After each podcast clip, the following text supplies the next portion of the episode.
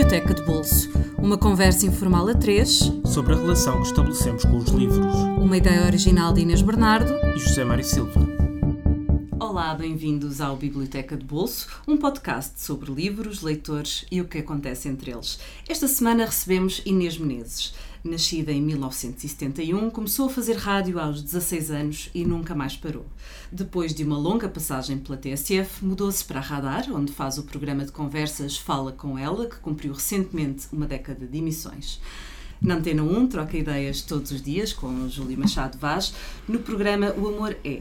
Nas páginas finais da revista E do Expresso, assina a rubrica 10 Perguntas A e faz ainda, com Pedro Mexia, o programa PBX, uma parceria entre a Radar e o Expresso que nós, aqui no Biblioteca de Bolso, costumamos consumir em formato podcast. Olá Inês, muito Olá, obrigada olá. por teres aceitado o nosso convite. Obrigada, eu. E vamos começar já com a tua primeira escolha, eh, a Fada Oriana, da Sofia de Melbreiner Anderson, que eu presumo que seja uma das tuas leituras mais antigas. Ou não? Sim, sim. Uh, eu fiz parte uh, daquele grupo de miúdos, quer dizer, todos os miúdos vão crescendo com algum contacto, espero eu, com a Sofia de Melbrenner, mas uh, lembro perfeitamente de andar no ciclo preparatório, não é? E ser-nos lido algo da Sofia, agora não sei precisar, uhum. e para mim o mundo das fadas e das sereias ter passado a ser uma coisa mágica. O que acontece é que, mais de 30 anos depois, não é? Uh, a história repete-se e as histórias repetem-se, e então a minha filha começou a ler muitas coisas da Sofia de Melbreiner. Uh, nesta altura, posso dizer começou a ler. Na altura em que uh, se abriu o livro da Fada Oriana em nossa casa, ela ainda não sabia ler. E então o que é que aconteceu? Eu fui lendo com ela em voz alta o livro e eu fiquei fascinada com o livro, do qual me lembrava de uma outra vagamente, coisa, vagamente. É? E sabem porquê, porquê que eu escolhi este livro? Primeiro, a história é belíssima, Sim. não é? Depois, porque me lembrei hum, da ligação que este livro pode ter ao, ao, mundo do Facebook eh, e, e, Instagram e essas plataformas. Sabem porquê? Porque a fada Oriana, não é? Uhum. Uh, ficou apaixonada pelo seu próprio reflexo, Exatamente. certo? Exatamente, certo. Uh, ainda se dizia que ela poderia estar apaixonada pelo peixe. Uhum. Eu gosto desta ideia do, do boato que circulava na, na floresta, ela não é? fica muito ofendida. Ela fica, não, não, não, assim, não, era por mim mesmo. E eu pensei, ah, e ela, uh, ao ficar uh, presa e uhum. fascinada pelo seu próprio reflexo, esquece o mundo à sua volta, não é? E falha na, na, sua, na sua principal função de ajudar os outros o poeta, eh, bom, no, no fim ainda vai salvar o lenhador e o poeta, mas eu pensei, pois é, nós estamos todos fascinados com o nosso próprio reflexo no Facebook, no Instagram, uhum. e o que acontece é que nos estamos a esquecer dos outros. Sim. Até nos esquecemos de ler, de, de, perguntar aos outros como é que estão, porque nós gostamos mesmo de nos ver. E não há nada. Eu, eu gosto bastante de me ver, vocês, se calhar, também gostam de se ver. Mas. Uh, pensei, é impressionante. Uh, nós estamos presos a, um, a, um, a, uma coisa que não existe, uhum. no fundo, não é? Sendo que, ainda por cima, somos tentados muitas vezes até a adulterar a nossa imagem para parecer ainda melhor, Mais não é? interessantes, não é? Por Mais filtros. Não... A, a, única coisa é que não perdemos as asas como a fada Oriana, mas, mas Já, porque não as temos. Não as temos, mas corremos o risco de perder outras coisas, não é? Sim.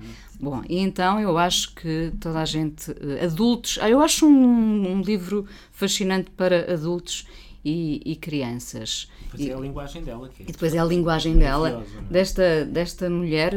Estive a ler mais sobre ela. Eu não, não me lembrava que ela tinha sido a primeira mulher a ganhar o, o Prémio Camões. Uhum, e, e ela tem este lado. Hum, hum, tinha este lado muito. Hum, muito contrastante entre o mundo uh, da, da, uh, da, atividade política, consciência política e social, e depois este lado uh, tão fantasioso das fadas e das sereias, não é? Mas é curioso como a forma como ela uh, faz a história, não é? As fadas e as sereias, mas ao mesmo tempo estes alertas não, não ficam marcados pelo tempo. Não, é um livro intemporal. É completamente intemporal, não é? Quer Tanto dizer, é que eu estava a estabelecer fazer- esta, esta, Exatamente, esta exatamente. relação com as, com as redes sociais, por exemplo, não é? Como é que a tua filha leu, leu o livro? Ou leu ou ouviu? Ouviu neste caso, Achas não é? que a compreensão dela da história é diferente da que tu tiveste quando, quando tinhas a idade dela? Eu, acho- eu acho que, quer dizer, a, a- a idade, é? a, a soma dos factos vividos nos dá outra eh, perspectiva e outra dimensão da, da coisa, não é? Portanto, a minha filha não, não tem isto, é, ainda não tem esta visão narcisista, não é? Claro. Mas. eh, mas, sobretudo, acho, acho que é muito importante que eles nunca deixem de estar neste mundo de- de- fantasioso das sereias e das fadas, que é uma coisa que já não está tão presente hum, no imaginário infantil como no nosso tempo, julgo eu, não é? Sim. Hoje em dia os livros para crianças são muito mais, hum, sei lá, estou-me a lembrar do Muchamor, que são os detetives, eles correm risco de vida, ah, mas é Isso, isso é curioso, mais- quer dizer que provavelmente andamos a obrigar os miúdos, as crianças, a serem adultos mais cedo. Exato, exato. E não, não lhes dar este imaginário ah, muito mais fantasioso, não é? E, e alguns deles provavelmente já dirão: Ah, mas isso é tão infantil. Percebem? Isso é, isso é uma reflexão interessante sobre estes tempos, que é, então não estamos a deixar as crianças ser crianças, provavelmente. Ah, a literatura é fundamental para, para ocupar esse lugar de sonho, não é? Sim, sim, Sim. sem dúvida. E, e a Sofia também consegue falar dessas questões que tu dizias, de, eh, ou seja, a fada Oriana perde as asas porque deixa de tomar conta das, das pessoas e dos animais e da natureza como, como tratava, mas sem ser propriamente moralista, ou seja, eh, ela dá a volta, obviamente que há uma moral Mas há, mas, há, mas há um bocadinho de moralismo, sim. Eh, eh, confesso que, que se vai sentindo, e é natural, porque estamos a falar de alguém que tinha essa preocupação, essa justiça. O, o- o moralismo, quando não excessivo, não é? Sim, faz falta. Faz falta. nós, nós, Essa consciência, não nós é? precisamos todos de, de- de balizas para sabermos onde é que acaba e começa. Sim. uh, Mas sobretudo há o conforto de ser uma história tão bem contada, não é? Sim, Porque sem dúvida, Hoje sem em dúvida. dia também lemos alguns livros infantis que são mal escritos, que não têm graça, que não têm luz, não são iluminados. E, e as palavras dela, a forma como ela articula a história é, é- Reparem é quase que irrepreensível. Isto, isto, claro, que é uma, uma discussão que se pode tornar polémica, mas neste tempo da, da- da edição da, da Fada Oriana, nós tínhamos ainda poucos livros. 1958, só Exato. lembra, não é? Tínhamos ainda sim. Mas mesmo, Mas estou a mesmo falar no meu, depois, no meu tempo, depois. quando eu o li, não é? Exatamente. O problema é que, o problema, enfim, eh, é bom nós podermos ter muita coisa, não é? Eh, muitos livros, muitas edições, mas há coisas francamente más. A minha filha lê todas as noites, todas as noites, ela não adormece sem ler. E ela está permanentemente, mesmo em, em publicações, revistas, a apontar os erros ortográficos que se vêem. E eu acho que isto não acontecia muito. Podia haver às vezes Bom coisas. sinal, é- está no bom caminho ela. Ela, Ela ela está. está, ela está, ela está. É verdade, é verdade. não. Mas como é possível que isto esteja escrito Não, e é assim? bom que se indigne, não é? Exato, exato. Indignação Não é é só reparar no erro, é dizer, não pode ser. Porque, porque hum, eu acho que uh, eu venho desse tempo em que li bastante, não é?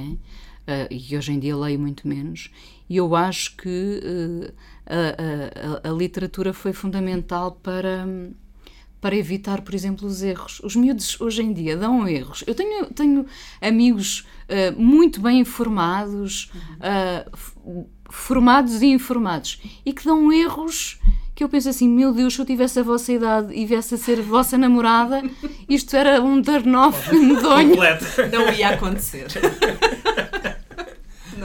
Percebem? E eu acho E que. até são pessoas in- inteligentes. Não, não, são. E, e- que já estudaram bastante.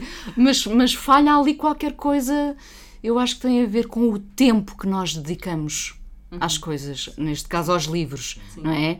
Ah, obviamente, eu não quero parecer saudosista, longe disso, porque eu, não, eu tenho uma relação bem resolvida com, com o passado, mas na altura em que nós líamos estes livros, tu és mais nova Inês, mas eu e o Zé Mário somos da mesma, mais ou menos da mesma idade, ah, nós não tínhamos outras, eh, outros meios de distração, praticamente, não é? sim, sim, e então nós mergulhávamos a fundo nos livros. Eu lembro-me, eu falo sempre uh, uh, deste episódio porque foi uma coisa que de facto foi marcante na minha vida. Como eu morava numa aldeia, uhum.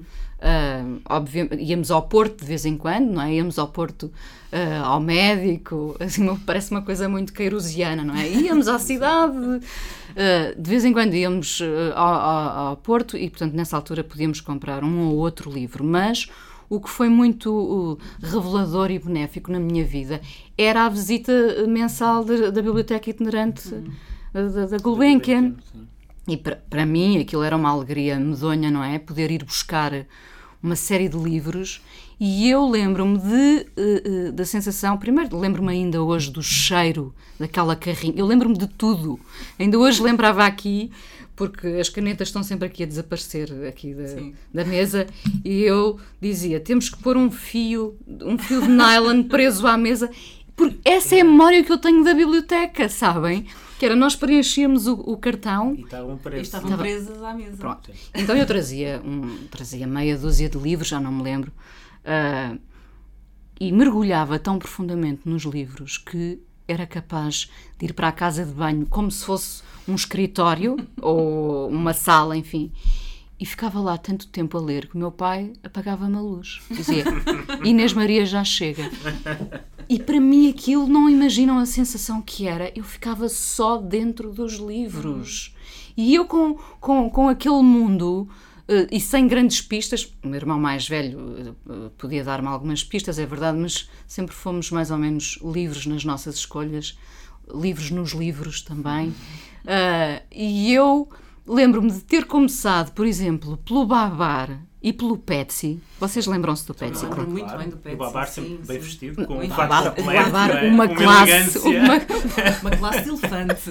Um elefante com muita classe. E o Petsy, o, o Petsy, o Petsy que eu depois conheci, uh, o mundo do, do Petsy uh, em Copenhaga. Sim. Foi, isso foi, também foi um embate e curioso. Foi reeditado agora. E foi reeditado, sim, sim. sim. Uh, mas eu lembro-me de ter começado por esses livros e depois ir parar a coisas que eu na altura nem sabia o que eram, como Dostoiévski. Portanto, eu tinha interesse por tudo e, e foi-me dado a conhecer o mundo através dos livros. Claro que nós estamos a falar de, de, das dificuldades, e até financeiras, que os meus pais enfrentavam e, portanto, não me podiam dar os livros que eu, que uhum, eu queria, sim. e isso fazia-me ir buscar aqueles livros mas foi, foi fundamental para mim, não é? Uhum. Hoje em dia a minha filha pode ter montes de, de livros e quase desperdiçá-los. E tem quase bibliotecas pessoais, as crianças hoje, hoje em dia. É verdade, é? é? verdade. Mas, mas, mas aquela era uma oportunidade que era dada. Eu nem sei como, como é que é hoje, se, se continua a existir esse circuito. Uhum. Uh, mas era uma oportunidade, parece uma coisa outros, obsoleta já. Há outros sistemas, já não é há Gulbenkian, ah, mas há algumas exato. bibliotecas municipais que têm esse serviço, até para aldeias uh, Mais isoladas, isoladas etc. Uhum. Pronto, mas, mas eu percebo que para os miúdos isso hoje em dia seja quase absurdo, não é? Então, então nós temos a internet, para que é que precisamos de, de ir buscar livros? Não, foi muito importante para mim, sim. A, a conhecer o mundo através dos livros. E lembro-me perfeitamente de ter uma atenção uh, que se foi diluindo, não é? O foco uhum. que, nós que eu tinha na altura foi uma coisa que se foi uh, diluindo. Uh, por isso, eu trouxe. Posso, posso já ir buscar um, um é. segundo à livro? Vontade, à vontade. Fiquei a pensar também, aproveitei para refletir um bocadinho sobre, sobre a literatura, já que íamos conversar, e pensei, curiosamente, a poesia pode ser o tipo de uh, leitura ideal porque nós temos pouco tempo, não é? Uhum. Esta desculpa do, do, pouco tempo é relativo, mas reparem, Sim. eu faço viagens muito curtas, uh, trabalho uh, uh, casa. apanho ainda algumas pessoas no metro a ler, mas são pessoas que vão fazer uma viagem. A minha viagem demora 8 minutos. de resto. Dá para um poema 2, não é? Dá para um poema 2. de resto o, único tempo que teria de leitura e que tenho e, e, que eu faço também por, enfim, obrigação profissional é à noite, não é? Uhum. Mas uh, a poesia é algo que não nos, não nos obriga a, a seguir uma ordem. Uhum. Tu podes abrir o livro. Eu gosto dessa, dessa liberdade que, que, que a poesia te dá. Tu podes abrir uh, uh, a página 43 e este poema Lisboa do Alberto fazer sentido agora e voltar a ele depois e depois, ou, ou abrir a página 34 e ela também fazer sentido. Percebem? Sim. Eu acho que a poesia, curiosamente, se tornou uh, a leitura com o ritmo certo para os dias que vivemos tão vorazes. Bom. Um, eu trouxe este livro do Alberto. O Horto de Incêndio. O Horto de Incêndio, de 1997, o ano em que ele morreu. Uhum. Foi o último livro? Foi o último livro, livro sim. Porque eu lembro-me de uh, ler uh, uh, um artigo, eu já não me lembro se foi um artigo, se foi uma entrevista ainda, da Clara Ferreira Alves ao Alberto, uns dias antes do livro sair. Foi uma entrevista. Foi uma entrevista. Foi, foi. E eu pensei, eu tenho que ir comprar já este livro. Eu fiquei obcecada com, com o que tinha lido. E depois o livro correspondia em tudo ao que eu tinha lido. Uh, e este livro, como alguns livros, um, passaram a ter uma voz. Nem todos os livros têm voz, mas este livro do Alberto uh, tem temperatura, tem textura, tem e tem a voz dele eu sinto. Um, era, um, era um livro da chegada da morte. Uhum, uh, e eu consigo quase adivinhar a, a, voz dele ao longo de todo o livro, que é constante. Eu acho que é um livro uh, febril e, e tem, a, tem a doença de uma ponta à outra, não é? Tem esse sentido também de urgência, não é? Urgência de, de, de dizer, de falar. De... E tem uma ideia de contaminação permanente. Uhum. E tudo isso me fascinou uh, ao longo destes anos. E, portanto, de vez em quando volto. Eu acho tudo belo no Alberto, todas as palavras. E posso ler um, claro, um poema? Claro, estamos à espera. Bom, primeiro de tudo, devo dizer que, que, que, esta coisa do que o dia te seja limpo é arrepiante. O recado, não é? No poema recado. Sim, é arrepiante. Que o dia te seja limpo. Essa, isso ficou-me para sempre, sabem? É, foi uma frase, às vezes, quando quero desejar o melhor a alguém, penso nesta frase. É, que o dia é, limpo. Que o dia te seja limpo. Uh, num, livro to, num, num livro todo ele contaminado. Sim. É muito de, curioso. De despedida, de certa maneira, também, não é? Sim, sim. De alguém que se despede. Eu tinha aqui, este livro já, já está com bastantes anotações e post-its e sim, sim. Uh, Deixa-me ver.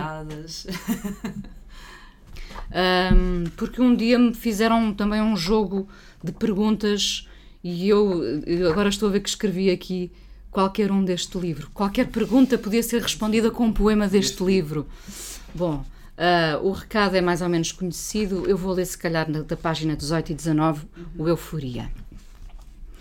Cai neve no cérebro vivo do miraculado. Dizem que estes milagres só são possíveis com rosas e enganos, precisamente no segundo em que a insônia transmuda os metais diurnos em estrume do coração. Dizem também que um duende dança na ereção do enforcado, o fulgor dos sémanos venenosos alastra no brilho dos olhos e um sussurro de tinta preta aflora os lábios, fere a mão de gelo que se aproxima da boca. O vômito da luz ergue-se das palavras ditas em surdina. A seguir, vem o sono e o miraculado entra no prateado voo dos cisnes. O dia cansa-se na brutalidade com que a voz se atira contra as paredes, abrindo fendas em toda a extensão das veias e dos tendões. Quando desperta com o crepúsculo, o miraculado olha-nos fixamente e sorri. Dá-nos uma rosa em forma de estilete fechamos os olhos, sabendo que este é o maior engano da eternidade. Arrepio-me, é. arrepio-me sempre com isto. Um, o dia cansa-se. Quando ele diz o dia cansa-se. O mesmo, o mesmo dia que nós queremos que seja limpo, cansa-se qualquer poema deste livro tem, tem. E é curioso, ele dizia que lia sempre muitas vezes os poemas em voz alta, antes de os concluir. Olha, não são poemas para serem lidos em voz alta. Sim, claramente. estes poemas Sim. têm uma voz, têm a voz dele, claramente. Tem um som, uma sonoridade muito, muito própria, lá uma está, música, que uma precisam música. de ser eh, ditos. e têm uma luz, e têm uma febre, e têm, tem uma temperatura, tem uma temperatura sim. que é febril, Sim. não é? Ah, eu acho este livro fabuloso. A segunda mesmo. parte eh, foi lida em voz alta, cá está, no, no Coliseu, é a morte do, do Rambo. Tu não estavas lá? Ah, não, não estava, não, Dos não, filhos não, de Rambo. não, não. Tinha, ti- eu estava há pouco tempo em Lisboa. Isso foi, foi antes da, de, foi antes de 98, Foi em novembro de 96. 96, Sim. Tinha, tinha vindo há pouco tempo para, Ainda para não, Lisboa. não estavas integrada Não, não, mas, circuito. mas lembro-me lembro de, de ouvir um falar. espetáculo. Eu não fui. Ah, também ia-te não fui. perguntar se Também não estavas fui lá. E, tive pena. Uma, assisti a um- uma, uma sessão de poesia com ele na Casa Fernando Pessoa, que está, aliás, eh, foi gravada e está em, existe em disco CD, mas não estava nessa e, e arrependi-me de não ter ido.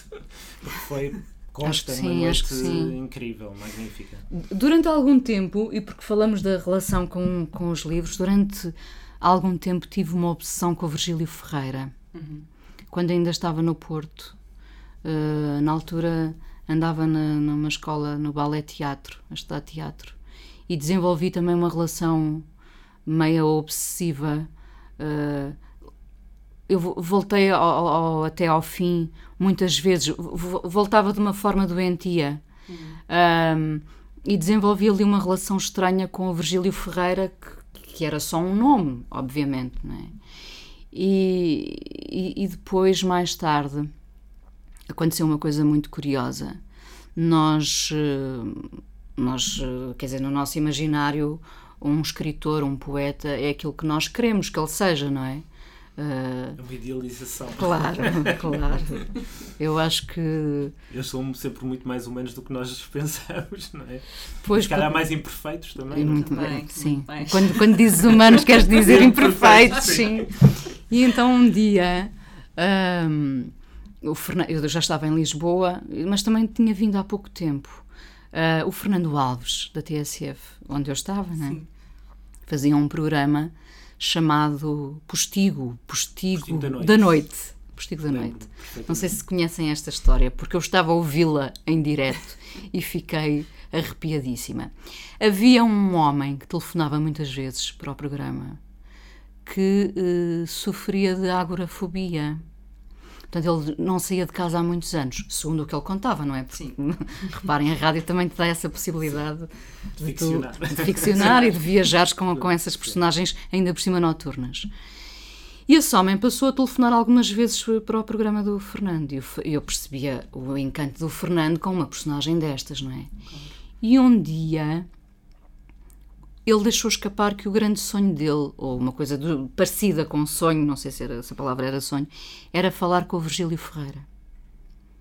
Obviamente, uma noite, o Fernando Alves pôs o Virgílio Ferreira em, em direto. Em direto. Tu lembras-te disso? Já ouvi essa Já história. ouviste? Já ouvi essa história. E foi arrepiante. Só que o Virgílio Ferreira era um homem que estava ali a fazer eh, um frete. E eu percebi na voz dele que ele não era o homem que eu durante anos tinha idealizado. E esse- essa história teve um desfecho mais ou menos eh, não trágico, mas complicado, porque o tal homem ahm, aproveitou em direto para fazer uma série de queixumes ao Virgílio Ferreira sobre o filho dele, que seria psicoterapeuta dele. Mas não sei os Uma pormenores. espécie de ajuste de contas. Foi um ajuste de contas em direto.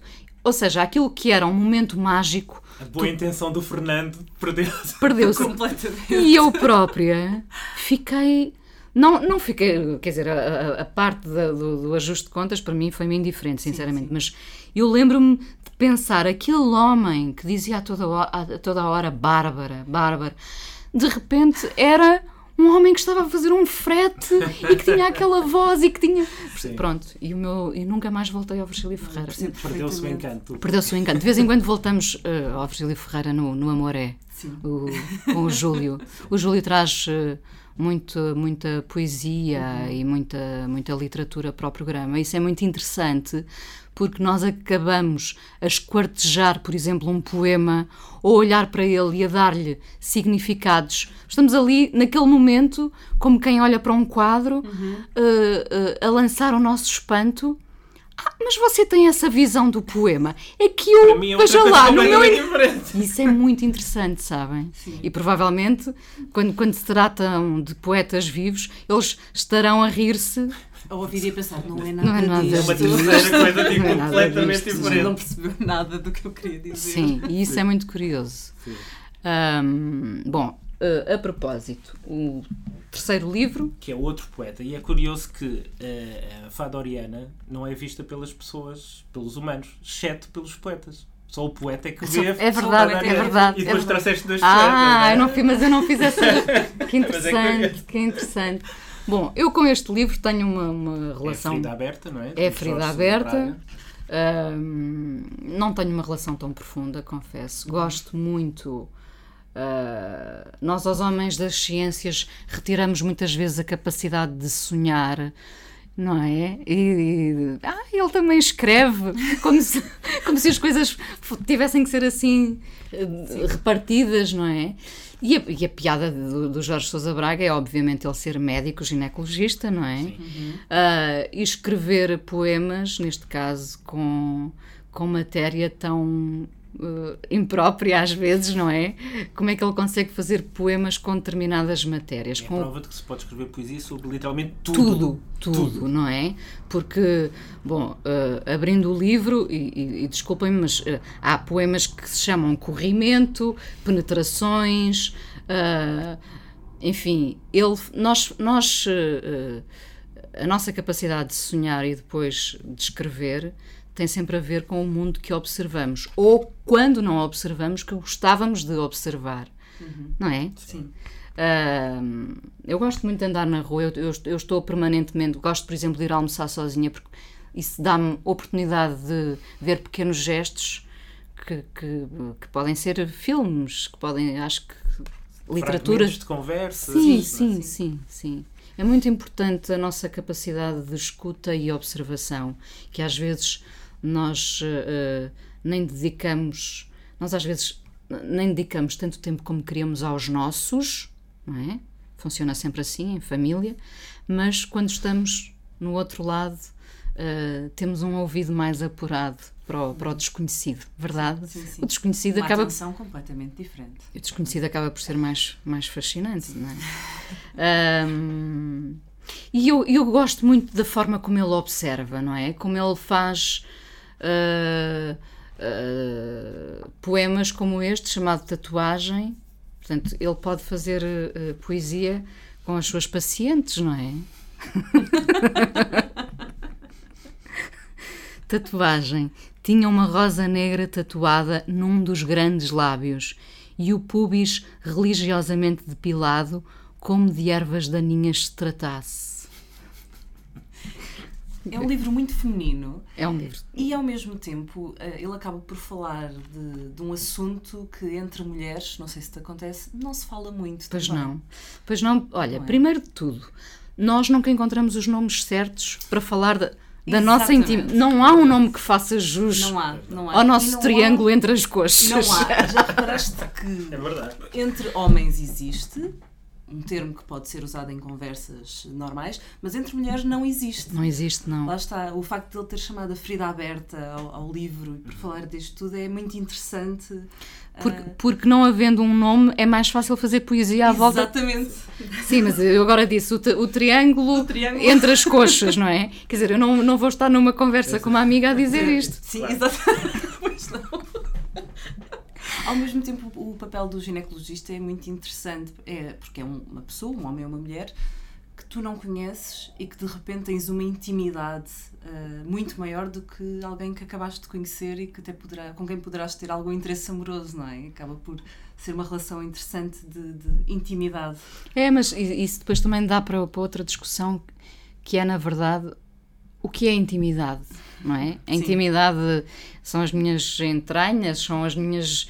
Não é? É alguém saber em que dia ou período me aparece? Sim, ou a verdadeira intimidade nunca ninguém eh, consegue lá chegar, Sim, sim. percebem? Exato. Uh, ou seja, quando nós vemos, uh, quando nós nos referimos ainda, infelizmente, de uma forma uh, uh, pouco digna aos, às atrizes dos filmes pornográficos e aos atores, nós achamos que lhes conhecemos a intimidade porque eles, porque eles se despem. Não, não, a intimidade está muitas camadas abaixo disso, não é? Sim. Uh, nós, claro, que ainda temos uma péssima relação com, com, com todo esse mundo. Bom, lia só mais uma, um, uhum. um poema dele, que eu acho este muito terno. Este sem o, livro está cheio de, de ironia, não é? E, e, é impossível não te rires uh, com o livro, mas eu lembro, acho que já li este poema alguns, Incubadora. Era tão pequena a mão que nem o seu dedo mendinho conseguia agarrar. Pesava 500 gramas e respirava sem a ajuda do ventilador. O coração da sua mãe quase que não batia, com receio de que ele sufocasse sob o peso do seu amor. Era uma coisa minúscula, pesava meio quilo, e a mãe não respirava com medo que o bater do seu coração o sufocasse. Isto é muito bonito. É lindíssimo. lindíssimo. É incrível. Um, uma coisa que não me ajuda muito, eu tenho uma péssima memória. Mas ao mesmo tempo pode ser sempre uma surpresa, não é? Já não te lembrares. Uh, não, é, mas, mas gostava de ter a capacidade de. Saber poemas de cor. Sim, eu só sei um poema de cor. Uhum. É um poema que, de resto, eu às vezes passo aqui entre músicas na radar, do Pedro Mexia, que diz: uh, Eu amo o teu gravador de chamadas, ele nunca me abandona e repete vezes sem conta a tua voz que é uma coisa também tão bonita, que só podia ser escrita por um romântico, Exato. não é? Um romântico disfarçado, um romântico disfarçado, como é o Pedro, como, o Pedro Mexia. Mas eu admiro imenso e foi, e foi um dos motivos que me levou a não seguir com, com a história do teatro. Uhum. Porque eu tremia só de pensar que tinha que decorar uma coisa. E eu admiro imenso as pessoas que, que, que têm memória e que vão, do nada, vão buscar uh, eu teria que andar com papelinhos no bolso, não é? Para, para citar. As cábulas. Mas tenho imensa pena, porque às vezes precisamos de recorrer a estas coisas belas uhum. para que o nosso dia seja mais limpo. podemos sempre recorrer aos livros. Claro, claro. E por aqui vamos eh, ficar. Para a semana estaremos de volta com mais um episódio. Até lá sigam-nos nas nossas redes sociais, em facebook.com.br Biblioteca de Bolso e ouçam-nos através do SoundCloud, do iTunes e por subscrição RSS. Podem também ouvir-nos na rádio online Rádio Lisboa, onde também podem descobrir muitos outros podcasts. Também podem ouvir a Inês na Antena 1 e na sua casa principal, a Rádio Radar, onde nos recebeu. Inês, muito obrigada. Obrigada, gostei muito. obrigada. e para quem nos ouve, até para a semana com um novo convidado. Até para a semana.